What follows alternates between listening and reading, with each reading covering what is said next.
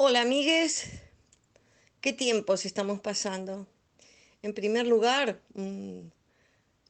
recuerdo emocionado a todas las mujeres que estuvieron en Malvinas.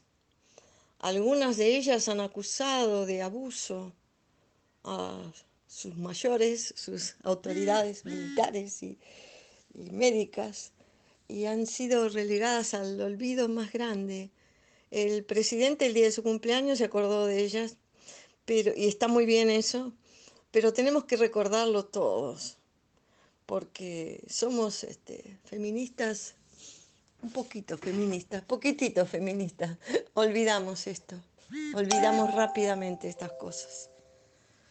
Bueno, y quería comentarles, siguiendo un poco eh, lo que les comentaba en la columna del sábado pasado.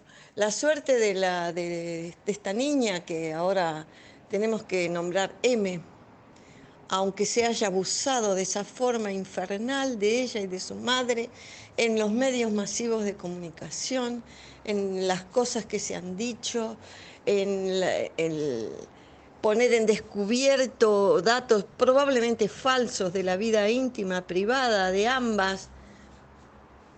Esto Parece que no se penaliza, parece que no importa, pero pues hay que decir M, solamente M, en vez de su nombre.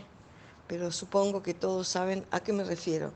A esta niña que fue secuestrada por un hombre que parece padecer de alguna afección, un sociópata diría yo, porque ponemos rápido en afección mental y nos olvidamos nos olvidamos de, calificar a los perversos que abundan, abundan, abundan y nos han gobernado y han gobernado y gobiernan en gran parte del mundo, lamentablemente. Les llamamos injustamente locos. No son locos, son perversos.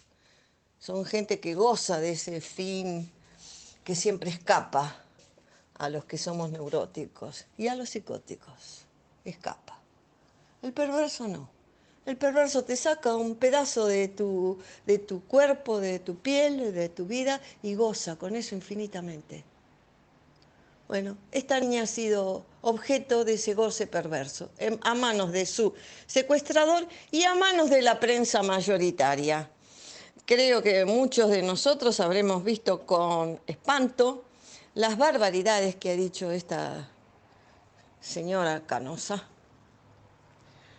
acerca de esta niña y su madre. Y no sabemos nada más del triste destino de ambas. ¿Cómo protegió el sistema de salud de la ciudad a esta mamá? viviendo en la calle, consumiendo paco y a su pequeña niña viviendo en la calle con su mamá. Niña que sin embargo se ha visto bien alimentada y bien amorosamente cuidada. Entonces juzgan, separan y ocultan. Quisiera saber dónde fueron a parar ambas.